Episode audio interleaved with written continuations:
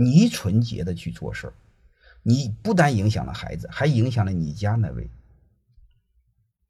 你家那位事儿也没这么多，他会和你一起成长。夫妻他慢慢的他会同频的。如果你不干正事他也不干正事你比如我家基本上一直没有电视，我家有电视机，没有电视信号。然后我家基本上就是要么聊聊天、散散步，要么就自己各干各的。我和我老婆各自做各自的事儿，我工作，我儿子就看他的书，基本上是这样。